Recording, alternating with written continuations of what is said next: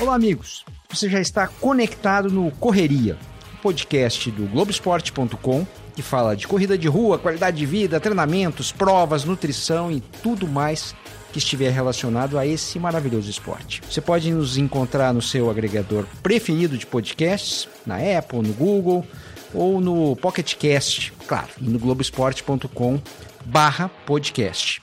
Você já sabe disso.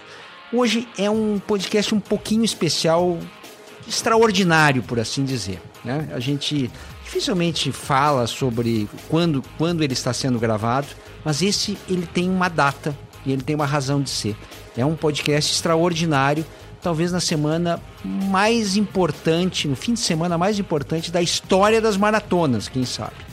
E quem está ao meu lado hoje aqui é Iberê Castro Dias, que é, é, antes de mais nada, é um corredor, né? É um, é um corredor sub-3 sub na maratona, forte, né? Essa é a principal característica. Aí depois ele fez outras coisas, como por exemplo ser juiz né, juiz da infância. Tudo bem, Iberê? Olá, Serginho. Olá a todos que nos ouvem. Bom dia, boa tarde, boa noite, como diria o glorioso Tim Maia. Esse é o fim de semana mais espetacular da história da maratona. Acho que desde que Fedípedes cumpriu a distância de maratona até Atenas e caiu duro. Acho que esse é o principal final de semana para maratona na história desse esporte. Bom, é, o, o Iberê é um corredor. Tá, é, o melhor tempo dele é Maratona de Chicago? Maratona de Berlim. Berlim. Mas é, Chicago você foi bem também. Berlim foi 2,44. 2,44, 39. E 39 segundos. Quer dizer, correr é, é, 2 horas 44 minutos para um amador é, não chega a ser o que o Kipchoge fez. Um pouco longe disso. Está um pouco longe disso, mas, mas foi quase. Mas, mas, tem algumas semelhanças. Então, é, esse fim de semana ele foi fundamental porque no sábado a gente teve pela primeira vez na história um homem correndo uma maratona abaixo de duas horas. E aí a gente vai explicar, são condições especiais, não é uma, não, não é uma prova aberta, é, foi um evento para é, que esse feito fosse conseguido. E no domingo, dia 13 de outubro, né, vai entrar na história, né, uma mulher pulverizou o melhor tempo da maratona feminina na maratona de Chicago. Né? Estamos falando de duas horas 14 minutos. 14 minutos e 4, 4 segundos. 4 segundos. Vamos começar pelo, pela quebra das duas horas, Iberê, porque é, isso era já era uma, uma, dúvida quase filosófica, né? Quando que vai aparecer um ser humano capaz de correr uma maratona em menos de duas horas? E aconteceu, acho que muito antes do que todo mundo esperava. Muito antes. É, havia alguns estudos que indicavam que a chance de alguém conseguir quebrar a barreira das duas horas em até mais ou menos 2040, 2045 era de algo como 10%. A chance de que essa marca fosse quebrada antes de 2025 era de algo como 5%. E o Kipchoge foi lá e fez esse tempo em 2019, né? Com condições, com condições especiais. Vamos, vamos, vamos primeiro só delimitar um pouco a, a evolução do recorde, né? É, é, o detentor do recorde era um cara chamado Kipchoge. O... Era ele mesmo, né? é, o recorde mundial oficial é dele, né? Ele fez na maratona de Berlim em 2018 2 horas 1 minuto e 39 segundos. Esse é o recorde oficial de um percurso homologado, numa prova com as condições exigidas para que isso valha como recorde mundial. Aí teve um maluco, um bilionário britânico, que chama Jim Ratcliffe, que é o dono de uma petroquímica chamada é, Ineos, Ineos. Ineos. Ineos. É, que é um fanático por esporte, bilionário, tem dinheiro a rodo para torrar e resolveu brincar de ver se alguém conseguia baixar de duas horas. E aí ele montou um esquema todo preparado para isso. É, a primeira tentativa foi em maio de 2017, em Monza, na Itália, no percurso de, de Fórmula 1 de Monza, né, um percurso absolutamente controlado é, também com Eliud Kipchoge, e ele fez 2 horas e 25 segundos, né? Quase bateu o recorde. Aí, em 2018, ele deixou para é, correr provas mais tradicionais. E em 2019 venceu a maratona de Londres no começo do ano e no segundo semestre agora foi para tentar novamente baixar de duas horas, né? Uma situação absolutamente controlada. Dessa vez escolheram a cidade de Viena é, um parque em Viena e tinham estipulado de início uma janela que ia de 12 de outubro a 20 de outubro. Esperando, obviamente, as condições meteorológicas mais perfeitas nessa janela. Exato. É, eles falaram: olha, há cerca de um mês, eles disseram: a janela é essa, a gente vai ver como é que fica o clima nesse período e a gente vai escolher um dia dentro dessa, dessa janela para fazer a prova. O que, que são condições ideais? Normalmente alguma coisa entre 5 e 10 graus Celsius. É, e alguma coisa entre 60% e 70% de umidade. Eu vi os organizadores da prova falando que é, eles gostariam de que a prova tivesse 80% de umidade, mas já vi estudos científicos dizendo que 60% de umidade é o ideal. Fechamos é... por 70 e não se fala tá mais tudo nisso. certo, bate a conta. É, no fim, eles acabaram deixando para marcando a prova para o dia 12 de outubro mesmo, é, com início às 8h15 da manhã no horário de Viena Naquele momento estava 9 graus, quase sem vento, estava excelente condição e com 90% de umidade. A umidade estava um pouquinho acima do, do desejável, mas o resto estava totalmente sob controle. E aí eles optaram por fazer a prova nessas condições. E aí eles também controlaram o percurso, isso é bem interessante. Não foi uma prova de rua qualquer, normal. Eles pegaram uma reta no parque que tinha 9,6 quilômetros. 9.600 metros.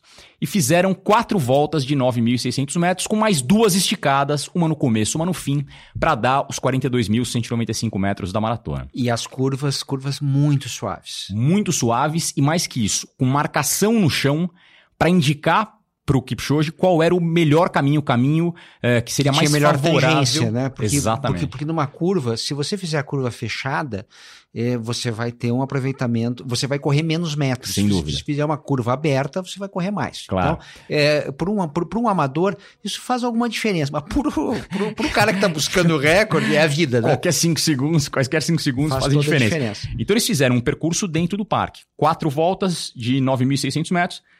E além disso, isso é bem importante, eles colocaram uma equipe de coelhos, de pacers. Eram 41 profissionais, só gente fera da corrida. Bernard É, Lagat, por Bernard exemplo, Lagat, que é, um, é um americano, né? Naturalizado, queniano naturalizado americano. medalhista, né, medalhistas de olímpicos, outros vários quenianos que treinam com Kipchoge no Quênia, é, 41 é, coelhos que se revezavam em equipe, é, fizeram nove revezamentos e cada vez que eles entravam, eles entravam em sete na frente do Kipchoge. Na verdade, cinco na frente, num formato de V, e dois logo atrás do Kipchoge. E na frente deles todos, isso é bem importante, tinha um carro. O carro que os guiava Que e- dava o tempo certinho. perfeito. Eles faziam isso com um laser no chão, que era justamente para mostrar qual era o ritmo que eles tinham que correr. É a coisa mais próxima que se pode ter de uma esteira na rua, né? Um carro marcando um ritmo absolutamente preciso e constante, uma equipe de cinco pessoas na frente, empurrando o vento e ajudando psicologicamente o atleta, né? Eh, e mais dois atletas ainda atrás, porque aí tem a história de, de um efeito do vento que poderia atrapalhar o atleta eh, também, que eles perceberam isso em Monza e resolveram colocar dois coelhos também atrás dele. Seria meio que é meio difícil chamar coelho quem tá atrás do atleta, né? Mas enfim, dois, dois outros profissionais para ajudar o Kipchoge atrás dele. E aí essa turma ia se revezando, quer dizer, jamais perdia o ritmo e também seria difícil perder o ritmo porque tinha a marcação, a marcação do carro, do, né? Do laser, né? Claro, eles iam trocando, né? Fizeram alguns revezamentos ali e basicamente a ideia era fazer um ritmo de 2,50 por quilômetro, ritmo constante de 2 minutos e 50 segundos por quilômetro. Nós estamos falando de 21.2, né? É, 21.1, 21.1. 2 km arredond... por hora. Eu, acho que é 21,17, é, uma coisa assim, né? Alguma coisa assim, mas é basicamente é. você montar na sua esteira. 21 na sua esteira, isso. Ah, ah, tem várias esteiras que não chegam a essa velocidade. Exatamente. Tem que ser uma esteira muito boa para chegar a essa velocidade. Eu que eu tinha uma em casa que era 15 por hora, né? Pô, e, então... e, apitava quando chegava a 15 por hora, né? O vizinho ouvia. É, depois tinha que trocar a lona dela. Tudo bem, era meio vagabunda. Né? Eu preciso admitir isso, mas é, é, mas é a vida, né? É isso. É, em suma, era isso. O cara subiu na esteira, botou ali 21,1 km por hora e ficou duas horas em cima, né? É, na verdade, um- até um pouquinho mais difícil que isso, porque a esteira ainda ajuda um pouco, mas isso só para se ter uma ideia é, da, do absurdo que é essa marca que ele fez hoje. Deixa eu só voltar um pouquinho, porque é, eu acho que a gente devia voltar só para explicar o que, que deu errado em Monza, né?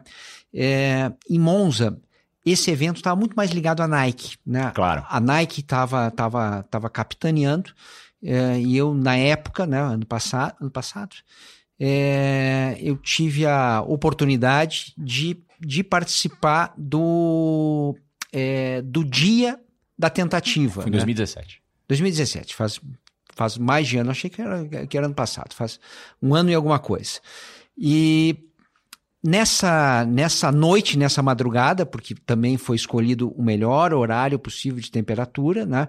É, aqui no Brasil, a Nike fez um evento num, num bar aqui no bairro de Pinheiros, em São Paulo, e, e eu fiquei meio que apresentando junto ali é, ao lado de Frank Caldeira, né, atleta Nike, e Marilson dos Santos, né, atleta Nike também. E foi muito interessante nesse dia porque é, o Frank muito brincalhão, ok. Figuraça. Mas o Marilson não. O Marilson não é um cara brincalhão. Então ele estava ali meio tímido. Isso até o quilômetro 30. No quilômetro 30, quando o Kipchoge está no tempo, né, e o, é, é, ele começa a se emocionar com a história. Ele começa, quer dizer, o Kipchoge, ele está claramente correndo pelo Marilson e claramente correndo por todos os corredores que, que querem uma, uma, uma, melhora de performance. Então claro. tinha uma simbologia naquela história, né?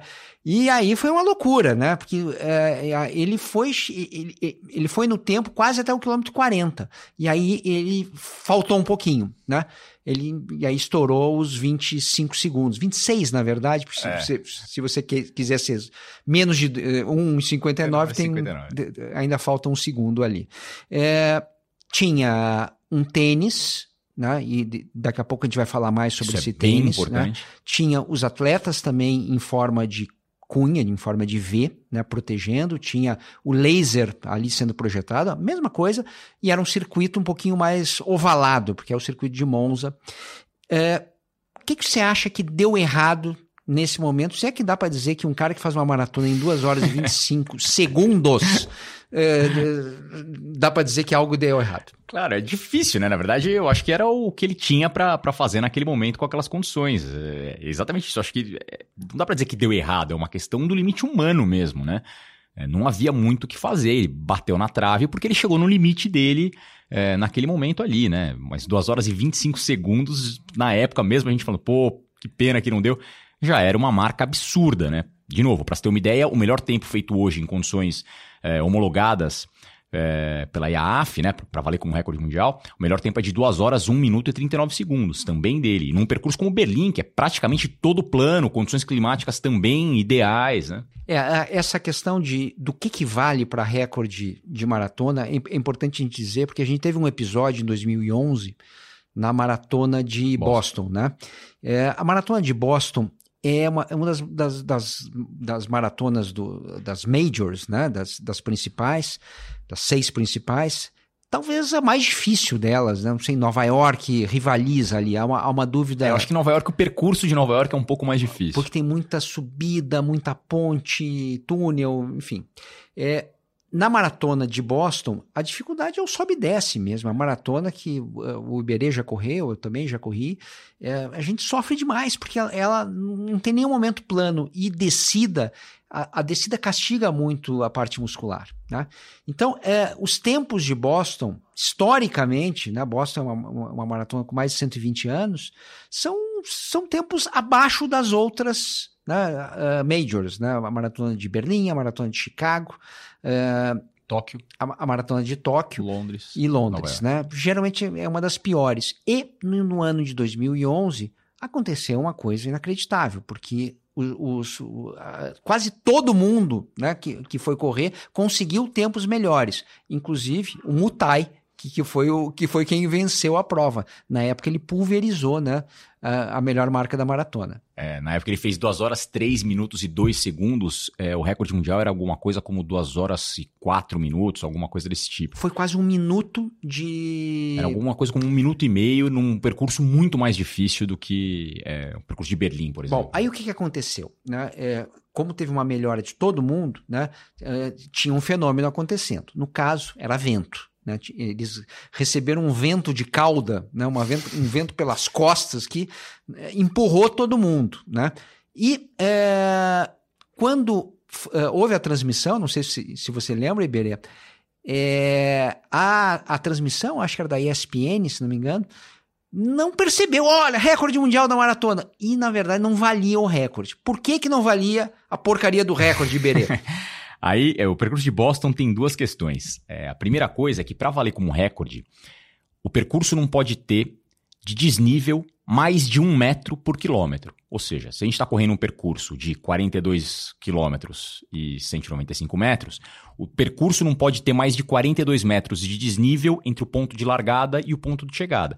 Senão você faz uma prova inteira num 42 quilômetros de ladeira abaixo e fica muito fácil. Se você largar numa altitude 800 metros, você não pode chegar numa altitude... Você só pode chegar numa altitude de 758. Exatamente. Menos que isso, não vale. É... E outra coisa importante que Boston também não cumpre é que entre, se a gente traçar uma linha reta imaginária entre os pontos de largada e chegada, não pode haver mais de metade da distância da prova nessa linha imaginária. Ou seja, o ponto de largada não pode estar mais de 21 km e 100 metros do ponto de chegada num percurso de maratona. Vamos, vamos só resumir. A primeira regra, essa da subida e descida, é para você não é, você não ser influenciado pela, pela, pela gravidade, claro. né? Você ser empurrado né, por ser uma descida. O segundo ponto, que é esse da, da, da, da, da direção, é para se prevenir contra o vento, né? É justamente da, da, ajuda da ajuda do vento. Que foi justamente o que aconteceu em Boston em 2011. Eles porque... pegaram vento nas costas o tempo inteiro e isso ajuda demais. É, é, e até porque a questão de subida e descida, apesar de Boston ter esse desnível, não vale a pena. Porque a quantidade de subidas né, te mata. Sem dúvida. Então, é, historicamente, não, não vai. Então, a, já, a, aconteceu pela primeira vez na história um recorde mundial não valer foi em 2011. E aconteceu agora, né, é, em 2017, em Monza, pela segunda vez e agora a terceira vez, né? Exato. É... Agora, dessa vez, é, tem alguns outros requisitos. O percurso dessa vez até seria válido. O percurso em si era um percurso plano, com largada e chegada basicamente na mesma altitude e sem é, distância maior do que 21 km entre eles, até porque era uma linha reta que o pessoal ia e voltava. Mas aqui tem algumas outras regras que precisariam ser cumpridas para valer como um recorde. Primeiro de tudo, ninguém pode entrar no meio da prova para ajudar o corredor principal. E nessa prova dos, da, do Sub-2, das sub duas horas, é, havia um revezamento de coelhos. Então, alguns coelhos começaram a prova com o Kipchoge, mas outros eles foram se revezando e alguns iam entrando no meio da prova para ajudá-lo. Essa é uma regra, é, isso é um, des, um descumprimento de uma das regras da porque, Porque numa, numa, maratona normal, o coelho entra, ele tem que começar a prova com, ele tem um número, etc, né? Ele começa a prova, muitas vezes está marcado pace, né? É, ele é um atleta regularmente inscrito, tá como outro certo, qualquer, né? pode inclusive ganhar provas por Só que o que, que acontece, né? Esse cara, ele é pago pela, pela organização para marcar o ritmo que a organização gostaria que fosse batido o seu recorde, né? E aí esse cara, né, consegue sobreviver até o quilômetro 25, até o 30, uns chegam um pouquinho mais longe, e eventualmente, né, esse, uh, um, uh, um, coelho ganha uma prova, mas bem eventualmente. Então, é essa mais ou menos a regra. Em Viena, nada disso aconteceu. A gente viu uh, o coelho entrar e sair. E aí não pode, né, Iberê? É. Outra questão importante é que o, a hidratação do Kipchoge, para não dar problema, era feita por é, motoqueiros, pessoas que vinham ao lado dele, ou ciclistas que entregavam a garrafa na mão dele. Né, para ele não perder tempo, para ele não ter risco de não achar a hidratação dele é, em cima da mesa e tal. Nas provas de atletismo, nas provas, nas maratonas, nas provas de rua em geral, a hidratação dos atletas costuma ficar em cima de mesas que estão expostas ali ao lado de onde o pessoal está passando. Ninguém pode entregar nada na mão desses atletas. Se ele pegar qualquer coisa de alguém é, que tenha entregue, por exemplo, uma garrafa na mão dele, ele é desclassificado. Então, no caso do Sub 2, havia gente entregando, passando, dando é, na mão do, do do Eliud Kipchoge a hidratação. Isso também faz com que o recorde não valha. Bom, é, Além dessas regras todas, né, que, que fazem o recorde não valer. É, e tinha o carro na frente também, né? O carro na frente também é, não pode é, mas... um laser no chão ali, não dá, né? É, o, o, o, laser não pode, mas o carro na frente a gente vê nas maratonas principais, só que não tão assintoso. Exato, né? esse é é o ponto, é mais distante. É né? mais distante. Então não tem aquele efeito é, é, é para se proteger do vento tão evidente. Claro. Ainda que tenha, né? Mas tem a questão do tênis, né? é, que tênis Eliud Kipchoge estava usando nessa, nessa, tênis foi nesse evento.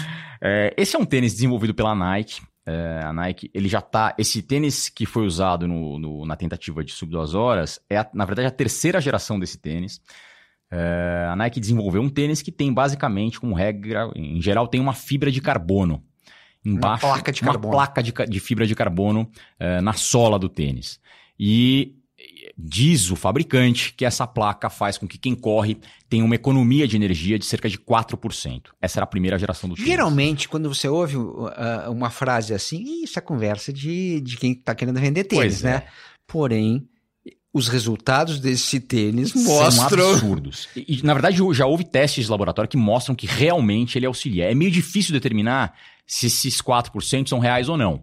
É, mas o fato é que é alguma coisa em torno disso. 4% de energia, de, de, economia na energia, isso é bem importante, também não vai significar 4% de melhora no tempo. 4% de melhora no tempo é algo absurdo, é muita coisa.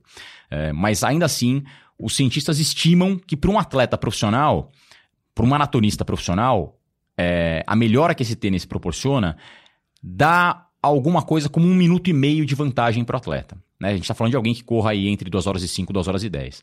Se a gente pegar um amador, alguém que um amador que corra aí, vamos dizer, na casa de 3 horas, é, isso daria alguma coisa como 2 minutos, 2 minutos e pouquinho de auxílio para a mesma energia né, que ele despenderia usando um outro tênis que não tem essa, essa tecnologia.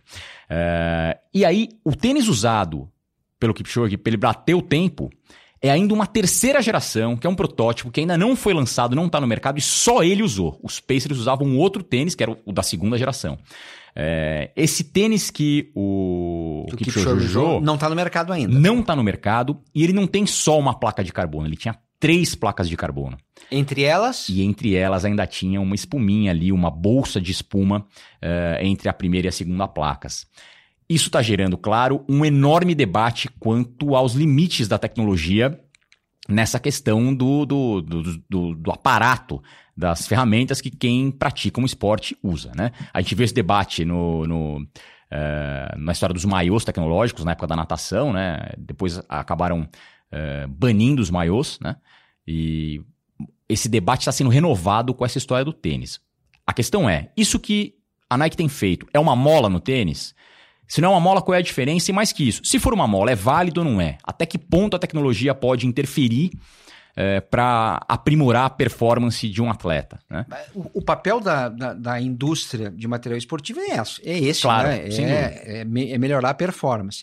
A questão é, é, no mundo competitivo, no mundo de recorde, que recordes vale muito, né? Muito É, dinheiro. até onde você tem que Claro. estabelecer limites e a gente está com uma discussão nova aí, né? Claro. Só para você ter uma ideia do que a gente está falando, é, com esse tênis foram feitos entre setembro de 2018 e setembro de 2019 Um os, os cinco melhores tempos da história da maratona masculina.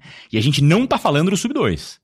Porque o sub 2 é, não valeu como recorde. Os cinco melhores tempos oficiais da história da maratona masculina foram batidos todos entre setembro de 2018 e setembro de 2019 Com o mesmo com tênis. o mesmo tênis. Mais que isso, o recorde mundial da meia maratona, que agora é de 58 minutos e 1 segundo, de um queniano chamado Geoffrey Kammerer, ele fez esse tempo em Copenhagen agora, dia 15 de setembro de 2019, 58,01, com esse tênis.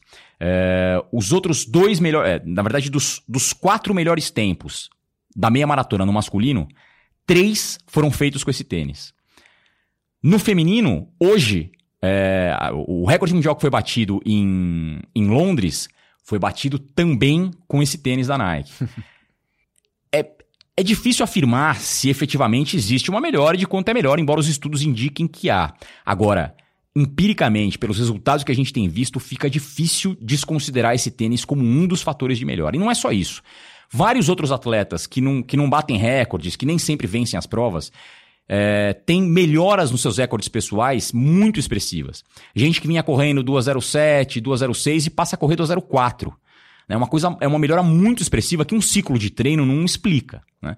Então, aparentemente, realmente tem alguma coisa aí. Bom, é, ok, tá tudo certo, né? Tem os Pacers, tem, é, você não precisa parar para pegar água, é, você tem essa, essa vantagem de um laser. Mas tem um ser humano correndo uma prova abaixo de duas horas. Claro. Eu, eu, eu queria só não perder a, a dimensão disso, Lógico. né? Porque senão a gente fica num tecnicismo absurdo, né? E se esquece, Mas né? o cara que- fez descalço, fez com esse É. tênis. O que esse cara fez é um Vamos absurdo, lá, é vamos- uma vamos lá. enormidade. Quem é esse cara, né? Esse, esse sujeito, é, ele fez 14 ciclos de maratona, né? Correu tudo no limite. 2013 ele correu Hamburgo-Berlim, 14 Roterdã-Chicago e assim vai. É, e ele, ele ganhou, ele só não ganhou uma prova. É, ele largou em Uma 12 maratona. maratonas oficiais, tirando essas duas tentativas de sub duas horas, em Monza e em Viena, né? Monza, maio de 2017, e Viena, agora outubro de 2018. Tirando essas duas tentativas, ele largou em 12 maratonas oficiais. Dessas 12, ele venceu 11. Aquele não venceu, ele ficou em segundo. E o recorde mundial foi quebrado naquele dia. É um cara que nasceu para isso, né? É, não sei se é, se é muito absurdo a gente comparar ele com o Bolt, né? É, porque Eu acho que ele. É difícil dizer isso, né? Vamos lá, difícil comparar, vai. mas eu acho que ele tá acima do Bolt. O que, o que ele fez é um absurdo. Alguém. é, a constância, a regularidade desse cara. Isso é uma enormidade. O que esse cara fez é uma enormidade. Esse cara, pra você ter uma ideia, ele venceu quatro vezes a maratona de Londres, venceu três vezes a maratona de Berlim. É, ele. Pô, um cara que. Uma constância dessa, um cara que larga em 12 maratonas e vence 11. E é vice na, na outra que ele não venceu, só perdeu pro cara que era recordista mundial à época. porque ele estava começando Exato. É uma na enormidade. maratona. É uma enormidade. Era, a era a segunda maratona dele, né? Exato. É, não, desculpa. Era a primeira, né? é, não, era a segunda maratona dele. Segunda, A primeira segunda. foi Hamburgo em 2013, ele venceu. E ele tinha A vencido, claro. A segunda foi Que Berlim era uma maratona 2013. menor, quando ele, a- é a primeira grande que ele, que ele venceu É. com, com um field, né? Com, É. eh, com Mais pegada. com Largou em Hamburgo em concorrentes 2013, fortes. no primeiro semestre ganhou. Foi no segundo semestre, voltou pra, pra Alemanha, né? Berlim em 2013. Ele só perdeu pro Wilson Kipsang, que naquele dia em 2013 bateu o recorde mundial. A época era 2 horas 3 minutos e 23 segundos. Ou seja, ele só perdeu pro recordista mundial. Depois ele venceu Roterdã em 2014, Chicago em 2014, Londres em 2015, Berlim em 2015, numa história bem curiosa, a gente tá falando de tênis.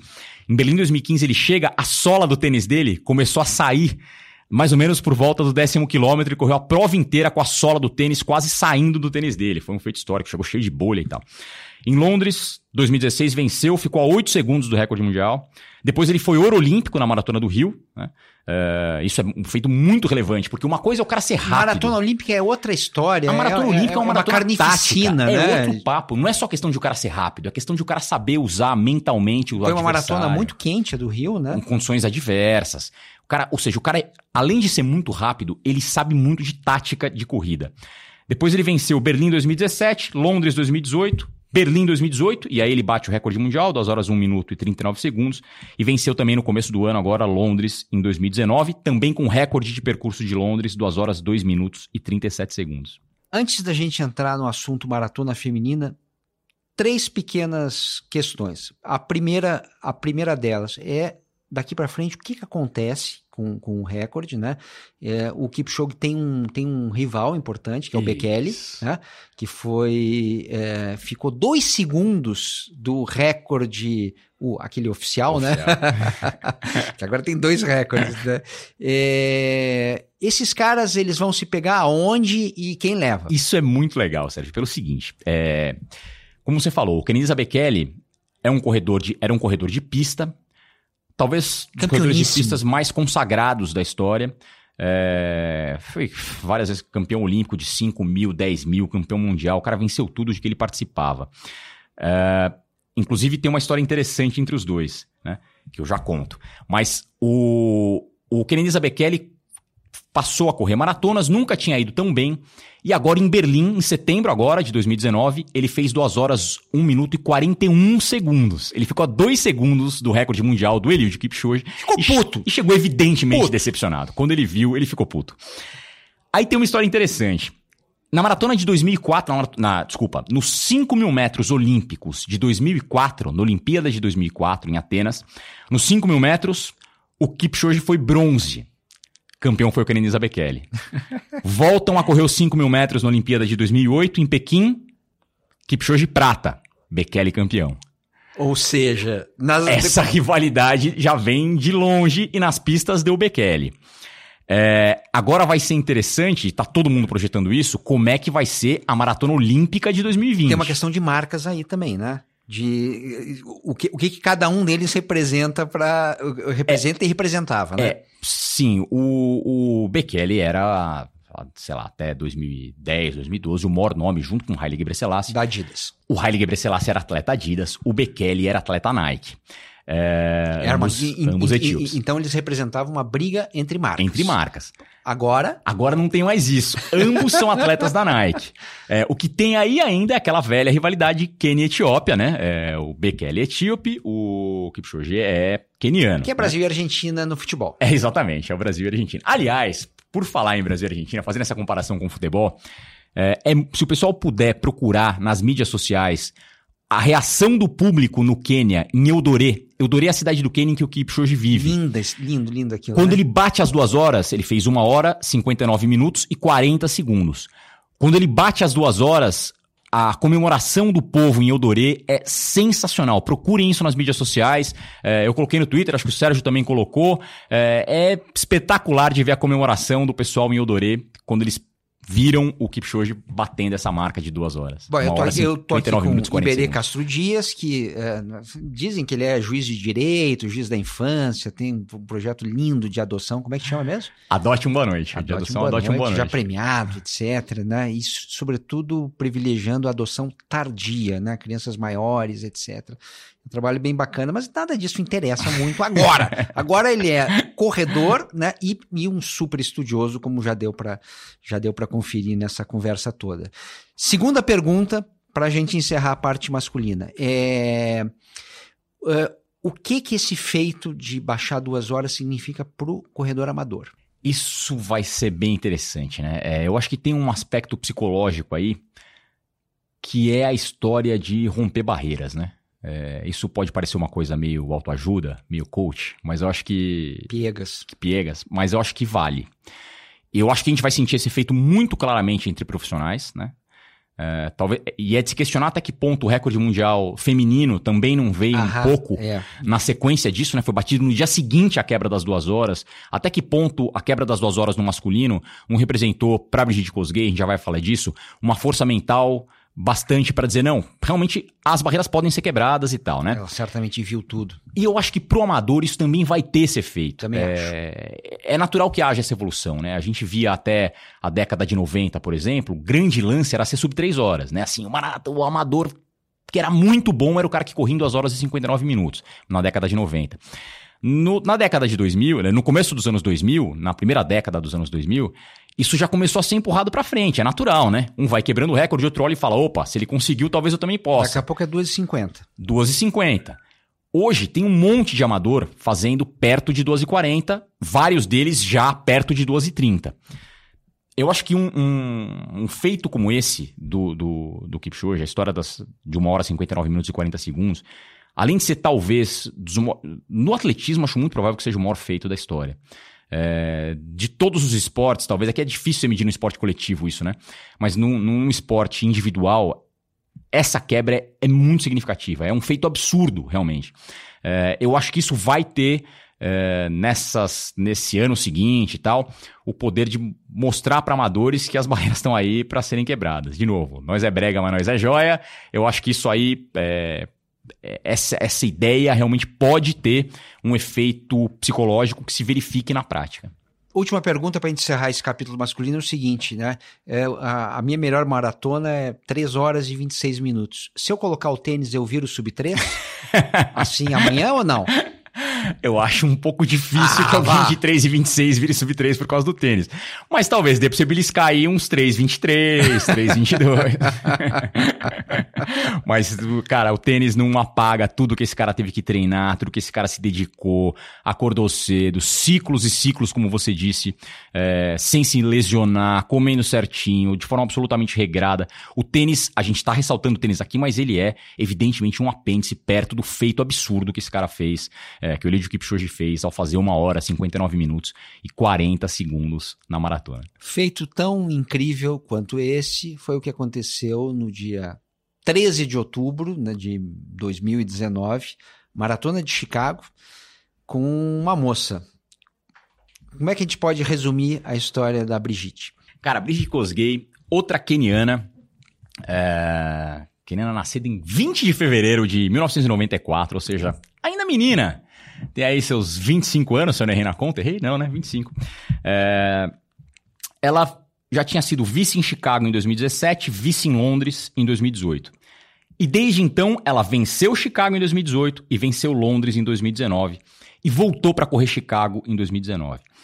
Ela tinha feito Chicago em 2018 em 2 horas, 18 minutos e 35 segundos. Em Londres, em 2019, ela fez 2, 18 e 20. O recorde mundial. Aí, aliás, vamos, vamos, vamos distinguir o, o que, que é o recorde feminino e, o, e o recorde geral, por é, assim dizer, né? Vamos lá. O, o IAF estipulou dois, duas formas de recorde para o feminino. É, o recorde feminino é, geral de mulheres que correm em provas junto com homens, né, que largam ao mesmo tempo em que os homens largam, isso tem uma coisa interessante. A mulher pode ser auxiliada por um coelho masculino. Isso faz muita diferença para a mulher, por conta da diferença física que há. É, é um coelho consegue correr o, o tempo inteiro até, até o, o fim. fim. Quer dizer, ele começou, ele começou, ele saiu na largada, e ele vai chegar até o fim no ritmo desejado para a mulher. No né? ritmo desejado para a mulher. É, então a mulher recebe um auxílio extra pelo fato de ter largado junto com homens e principalmente quando há coelhos deliberadamente designados para ajudar essas mulheres. Isso aconteceu de forma muito evidente no recorde anterior, que era de 2 horas, 15 minutos e 25 segundos, da britânica Paula Radcliffe, em Londres 2003. Quando? Londres 2003. 3, 3 03. 15, 16 anos. 16 anos e meio. É, e o mais curioso, desde então, ninguém passava nem perto desse recorde. O recorde nunca tinha sido seriamente ameaçado. A Mary que é outra keniana, em algum momento chegou a aventar, mas era um recorde tão fora dos padrões que nunca chegou a ser ameaçado. Só para se ter uma ideia, depois dessas duas 15 e 25, o melhor tempo que havia era 2 horas, 17 minutos e 1 segundo. A gente está falando aí de 1 minuto e 36 segundos acima. É muita diferença. Uma vida. É uma vida. E, era isso que tinham chegado mais perto da, do recorde mundial. Ou seja, ninguém, ninguém aventava a possibilidade do recorde feminino ser quebrado tão já, porque era muito absurdo. Nessa prova em 2003, a Paula Radcliffe foi evidentemente auxiliada por um homem coelho que correu com ela a prova inteira, inclusive em vários momentos olhava para trás, a incentivava quando ela fez esse tempo absurdo. Né? Não é só uma questão de, de, de, vento, mas uma questão psicológica. Claro, né? psicológica. É, existe comprovadamente um auxílio psicológico em você correr em grupo, e mais que isso, em você ter alguém que marque o ritmo por você, porque você se despreocupa do ritmo, sua cabeça fica liberada para não se né, para pensar em outras coisas, para se preocupar com, com a cadência, com a postura, e você corre de forma muito mais solta. Né? É, isso vale para o pro profissional e vale para o amador. Vale a, muito a, a, a, minha melhor maratona aconteceu quando eu tinha um, um, monte de gente correndo no mesmo ritmo. Sem dúvida, isso né? ajuda e, muito. E aí eu parei de pensar no ritmo. Né? Isso e, ajuda muito. E aí você vai levando, você vai levando. Você ter um amigo que corra mais ou menos no mesmo ritmo que você para treinar junto, para fazer provas junto. Vale muito a pena. Vale muito a pena. Um vai ajudando o outro e é só, só precisa Tem que, que ambos tenham consciência, Exatamente. né? Exatamente. para também não queimarem a largada. Um, um, pode quebrar e... Exato, mas correr junto ajuda demais para os amadores também. Agora, é... voltando à questão da, da Brigitte Kosgei. É... E aí, esse recorde da Paula Radcliffe era tão absurdo, era tão difícil de alguém passar perto, que a AF falou, bom, vamos fazer o seguinte, vamos estipular uma outra forma de recorde feminino. Então, eles criaram um recorde para provas em que mulheres largam antes dos homens, ou seja, as mulheres, mulheres, correm só entre mulheres. Até pode haver coelha, certo? Pode haver mulheres que auxiliam outras mulheres que, que são pacers, né, que ajudam na marcação do ritmo, mas elas naturalmente não vão conseguir correr a prova inteira, né? Porque senão seriam elas as recordistas. É, então, a IAF estipulou duas formas de recorde para o feminino aquele em que as mulheres, o recorde das provas em que as mulheres correm junto com os homens e podem ser auxiliadas, portanto, por homens, e o recorde em que as mulheres correm só ao lado de mulheres. É, Para esse caso, o recorde era de 2 horas, 17 segundos e é, 17 minutos. minutos. e 1 segundo, como eu tinha falado, né? 2 horas, 17 e 01. É, hoje, é, o, o, que, o que se viu na, na maratona de, de Londres, da Brigitte Kosgei, foi ela correndo com homens. De Londres ou Chicago? De, desculpa, de Chicago. Chicago agora. Chicago. O que se viu no dia 13 de outubro com a Brigitte Kosgei na maratona de Chicago foi ela correndo com homens que marcam o ritmo para ela de forma absolutamente precisa. O trabalho que os coelhos fizeram hoje foi realmente invulgar. Os caras foram bem demais, empurrando o vento para ela e marcando o ritmo para ela o tempo inteiro.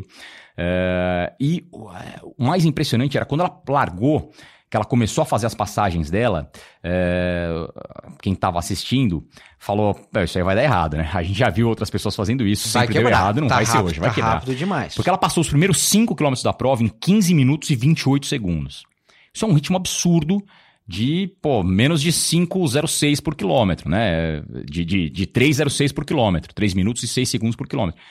Pro feminino, isso é um ritmo muito fora do padrão. Foi a passagem de 5 quilômetros mais rápida da história de uma maratona no feminino. E só para e só pra gente ressaltar uh, a, a, importância dos, dos coelhos, né? A maratona de Chicago a gente correu junto em 2010, 2010. né? Uh, uh, eu fiz meu melhor tempo na época. Eu também. Né? Uh, 3,30 e o Iberê fez 2,45, né? 2,46. 2,46. é, saímos felizes da vida, Feliz tal. Tava, tava lá, quente, tá, hoje tá... Então tava, tava super quente. Mas o que me chamou a atenção, eu só corri uma vez em Chicago, você correu mais de uma, né? Eu corri duas vezes em Chicago. É, é, é que a primeira metade da prova é animada bastante é. gente na rua, você está ali uh, passando pelo, pelo uh, por água, por ponte, e muita gente na rua torcendo, etc. Quando chega na segunda parte, que é uma, que é uma zona, digamos assim, mais afastada do centro. A partir do né? quilômetro 25. Assim. A partir do quilômetro 25 começa a ficar tudo muito isolado. Isolado e os prédios param de fazer sombra. Exatamente. Isso quando tá sol é um problema. É. Em 2010 a gente sentiu bem. E aí, o que acontece com, uh, com quem está liderando a prova? Se está nesse, nesse lugar, está sozinho. Claro. Né? Você está sozinho, você não tem alguém te empurrando, uh, uh, estimulando a competição. Né? Você não tem ninguém do lado ou imediatamente atrás, que aconteceu né? com, a, com, a, com a Brigitte Cosgay. É, e você não tem. Você pode perder o ritmo. Ela tinha os Pacers, né? Exatamente. Aí, ajudou aí muito. ajuda demais. Ajuda né? demais. É, tanto é que as passagens dela foram muito precisas também. Ela fez as passagens de 5 km, quase todas. Essa primeira de 5 km foi muito fora do padrão. 15 e 28 é um absurdo. Maior, ah, os primeiros 5 km mais rápidos da história. Depois ela fez todas as outras passagens de 5 km, quase sempre em 16 minutos, quase que cravado. 16, 15, 58, 16, 01. Passou a meia maratona em 1,06, 59 né, uma 06,59, projetaria 2,13,58. É, como ela fez 2,14,04, significa É que ela manteve o ritmo praticamente constante a prova inteira, né? Uma E esse é metade o quase igual. segredo. Uma Isso metade- vale muito para amadores, inclusive, né? É, Uma- super difícil, porque você, você geralmente você difícil. cai na segunda parte. acho que o dos principais treinamentos que a gente tem para fazer, a gente pangaré tem para fazer quando vai fazer uma maratona ou alguma prova de rua, é justamente aprender a manter o ritmo mais constante possível. Pangaré é, hum, serve pra mim, né? Você, você já é aquele cavalinho de hipódromo lá, coisa e tal, que, que, que vai ganhar uma alfafa especial, etc. É, eu sim. é tudo a mesma coisa, cara. Eu No fim não. das contas, a gente Eu- tá tão distante dos profissionais que Eu é tô, tudo a eu tô carregando criança pra tirar fotinho aquela, sabe? É, Não, não, não, não me coloque no mesmo, no, mesmo curral que você, por Nada, favor. é tudo igual. Enfim, ela fez as passagens de 5 km praticamente todas em 16 minutos. Ela só destoou nessa primeira e dos 25 para os 30 km ela fez em 15 e 45. Também deu uma esticadinha aí. E o mais impressionante, ela não caiu no final. Ela fez 15,56, depois 15,57 e fez os últimos 2.195 metros em 6 minutos e 53 segundos. Imagina, cara, 2 km e 200 em 6,53. Pauleira, né? A Cosgate, eh, ela estava usando eh, esse super tênis Nike, né? O Vapor, né? É, o, o Vapor ou o Next? Ela tava usando. É o, é o Next, eles chamam É de que é a Next. segunda versão. É a segunda versão, exatamente. Não é a mesma versão que o Kipchoge usou isso- pra fazer o sub É isso que eu queria chegar. Né? É, O Kipchoge está com a terceira versão e a Cosgate está com a segunda, né? É, exatamente. Tá com a segunda versão que tá chegando às lojas agora. Agora, é o que todo mundo pergunta quando vê uma, uma performance extraordinária dessas, né? E será que não teve doping, né? e essa vai ser uma pergunta que vai ficar no ar, né, Iberê? Essa é uma pergunta complicada, porque é, a Brigitte Kosgei tem como... como Treinador. é, não é bem treinador, é o manager Coach, dela, vai, né? o O, é, manager. o manager dela. O gerente dela, o cara que agencia a Brigitte Kosgei, é, é um italiano chamado Federico Rosa. Ele é de uma linhagem que tinha o Dr. Gabriele Rosa também, que é, é, eles já foram, já tiveram duas atletas que foram pegas no doping, duas atletas muito boas. A Jemima Sumgong, uma, uma keniana, que foi a keniana que venceu a maratona olímpica aqui no Rio. É, e, pô, vence- imagina, campeã olímpica no Rio de Janeiro, pô, sensacional. Tinha vencido também a Maratona de Londres em 2016. Jemima Sungum, atleta deles, foi pegando doping. Rita Jepto, outra keniana que... Super, ganhou Nova York. Em um tempo era a pessoa que vinha ameaçando, falando, não, essa aí talvez quebre o recorde da Paula Radcliffe. Aí por 2013, 14, 15, doping. Pega no doping na sequência. E a Brigitte Kosgei é atleta deles. Não existe nenhum indicativo de que ela é, tem alguma de que haja alguma suspeita de doping sobre ela. Nada nunca foi comprovado. É, apenas é um fator que não dá para desconsiderar. Kipchoge tem alguma mancha? Nunca, nenhuma, nenhuma, né? Nunca, nenhuma. Porque é, o Kipchoge, apesar de ser atleta Nike, ele, ele, não, ele, ele não participou diretamente do projeto Oregon. Nunca, né? nunca. O projeto Oregon, né, é bom que se explique, né? É, é, Oregon é o quartel-general da, da Nike, né, em Portland. Beavertown, é, mais especificamente. E lá tinha o, né, o comandante em chefe desse quartel-general, que é, é, Alberto Salazar, né, um super atleta, é, recordista mundial, vencedor da Maratona de Nova York, cubano naturalizado americano, que era o, o, o, treinador e líder desse projeto. E, uh, e ele está agora respondendo, né? Foi suspenso por quatro suspenso. anos, banido por quatro anos, né, do atletismo. É, a Nike vai fechar o projeto de Oregon. E tem processo em cima dele. Tem doping. processo em cima dele por doping. Vários atletas que eram da equipe saíram da equipe dele e denunciaram que ele basicamente usava receitas médicas uh, eh, para ministrar nos atletas deles, nos atletas dele, remédios que fariam com que a performance melhorasse, sem que eles tivessem a doença que seria tratada por aquele remédio. E mais que isso, ele aplicava nos atletas uma quantidade superior a que era permitida, ainda que os atletas tivessem a doença e precisassem usar aquele remédio, a quantidade que ele aplicava nos atletas era muito superior a que era permitida para aquilo. É, é, é curioso porque assim, ele não usava nos atletas, por exemplo, EPO. Né? EPO é um, é um doping é, muito espalhado entre profissionais. Né? Normalmente os profissionais de provas de longa ciclismo, distância, principalmente. ciclismo e tal, são pegos com EPO. É, para longa distância é o que funciona. O Salazar, pelo, pelo jeito, não há suspeita de EPO. Ele ministrava remédios, por exemplo, para hipotiroidismo em atletas que não tinham esse problema. E ministrava uma quantidade muito superior do que a que era permitida, mesmo para atletas que tinham esse problema. E com isso ele conseguiria, ele conseguia melhorar consideravelmente a performance dos atletas dele. Deixando claro que eu, vou, eu particularmente, vou ficar na torcida total para Cosgay não, não ter nenhum envolvimento por o Kipchoge, porque são ídolos, claro, né? Claro, e, e, aí é um, e aí é uma derrota, né? É uma derrota, é, a gente é, fica é, muito decepcionado. A gente, a gente entra na, quase que naquele território Lance Armstrong, né? Que, que foi um herói foi um herói mundial, né? Um cara de luta contra Totalmente. o câncer, etc. Até o momento que se descobre que o cara é um farsante, é um vilão, claro, né? De herói claro. é o Coringa, né? E no caso do. São, eram atletas do Salazar, por exemplo, o Mofara, né? Que é somali naturalizado britânico. O Mofara foi campeão olímpico é, de, provas de pista, agora tá indo pra maratona, mas, por exemplo, em Chicago, ele fez alguma coisa na casa de duas horas, um pouquinho menos de duas horas e dez minutos, né? Um tempo que para maratona masculina é hoje não dá nada, né? É, então, assim, é curioso que depois que param de quicar as receitas do Salazar ali, tanto a performance do Mofara quanto a performance do Galen Rupp, que é outro atleta do Mofara, atleta americano que também foi medalhista na Olimpíada do Rio, é, as performances de ambos caem drasticamente.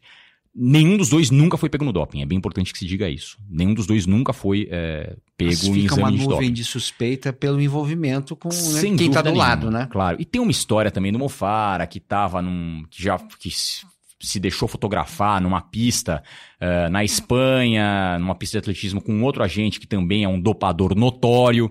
E aí ele disse que não, na verdade ele não estava naquele lugar onde a foto dizia que ele estava. Foi uma história bizarra do Mofara, isso sei lá, mais ou menos 2017, 2018. Uh, e aí depois veio, eh, vieram as denúncias todas do Alberto Salazar, que era treinador dele. O Mofara já não estava mais treinando com a equipe do Alberto Salazar. Quando o negócio começou a esquentar, ele pulou fora, mas é fato, é inegável que sempre houve essa suspeita, tanto quanto ao Galen Rupp quanto ao Mofara. Embora eles nunca tenham sido pegos no doping, sempre houve essa suspeita e vários outros atletas que tinham sido atletas do Salazar e que denunciaram esse esquema uh, dão a entender que eles realmente agiam de forma irregular. Bom, a, to a, torcida por eles, por eles não estarem envolvidos com, com doping, também tem a ver, eu acho que até com com os amadores, né? Quer dizer, a gente ganhou nesse fim de semana, né?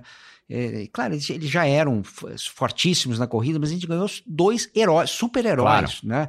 Isso vale para o Kipchoge, vale para Kosgei. É, e, e, assim, é muito importante que a gente tenha é, ídolos que, que impulsionem os treinos comezinhos que claro, a gente tem mais, todo dia, né? Ainda mais de um esporte como a corrida, né? É engraçado isso. Quanto a gente tem de amador nos parques, nas maratonas, correndo é, só por saúde, por lazer e tal, e outros tantos inscritos em provas de rua que competem e tal. E raramente os amadores se preocupam com os profissionais. É curioso isso, é uma relação diferente do futebol, por exemplo, né? No futebol, quando é, amadores estão fazendo um racha ali, eles param de jogar bola, vão tomar cerveja e vão falar de futebol. Não deles, do profissional.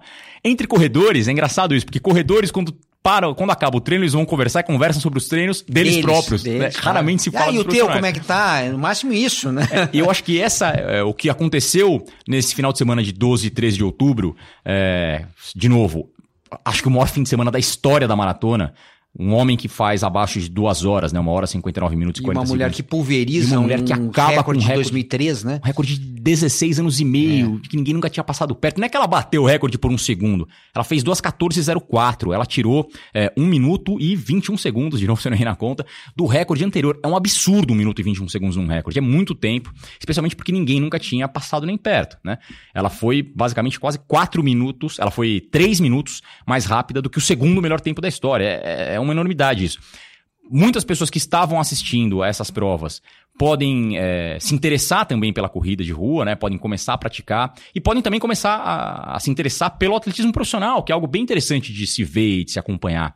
Aliás, a gente não falou disso, mas a chegada do masculino em Chicago também foi sensacional. Sensacional, tinham quatro, quatro atletas. Na reta final, quatro atletas rachando ali. É, todos com o mesmo tênis. Todos com o mesmo tênis. Todos com o tênis da Nike, de que a gente estava falando Todos patrocinados agora. Nike. Aliás, eu vi no, no, no, a menção do Twitter, do Ricardo Nishizaki, cara que estava aí no Twitter, fez uma menção Nosso bem amigo. interessante. Nosso amigo, todos eles de tênis rosa. A Damares deve. Não entendeu nada, né, cara? Homens correndo de tênis rosa, pô. Pois é, é isso aí. Muito bem. É... A gente vai encerrar esse podcast, esse correria extraordinário. Tinha que sair o mais rápido possível, né? O mais rápido, mais próximo do maior fim de semana da história da maratona. Eu sou Sérgio Xavier Filho, conversei com Iberê Castro Dias, é, maratonista, juiz da infância e meu amigo. E, e esse podcast só existe porque a gente tem a gloriosa ajuda do Léo Bianchi, temos a ajuda do Henrique Totti, né? E, e a coordenação do André Boaventura. Beleza, Iberê? Pô, Serginho, valeu, muitíssimo obrigado, muitíssimo obrigado a você que nos escutou até agora, esta longuíssima conversa sobre o maior final de semana da história das maratonas. Realmente espetacular ver esses feitos. A gente bateu aí um papo sobre uh, o Sub 2, 1 hora 59 minutos e 40 segundos do Kipchoge, 2 horas 14 minutos e 4 segundos. Absurdo da Brigitte Kosgei, absurdo que essa mulher fez. E claro, sobre a história polêmica dos tênis da Nike. É isso. Até a próxima e um abraço a todos.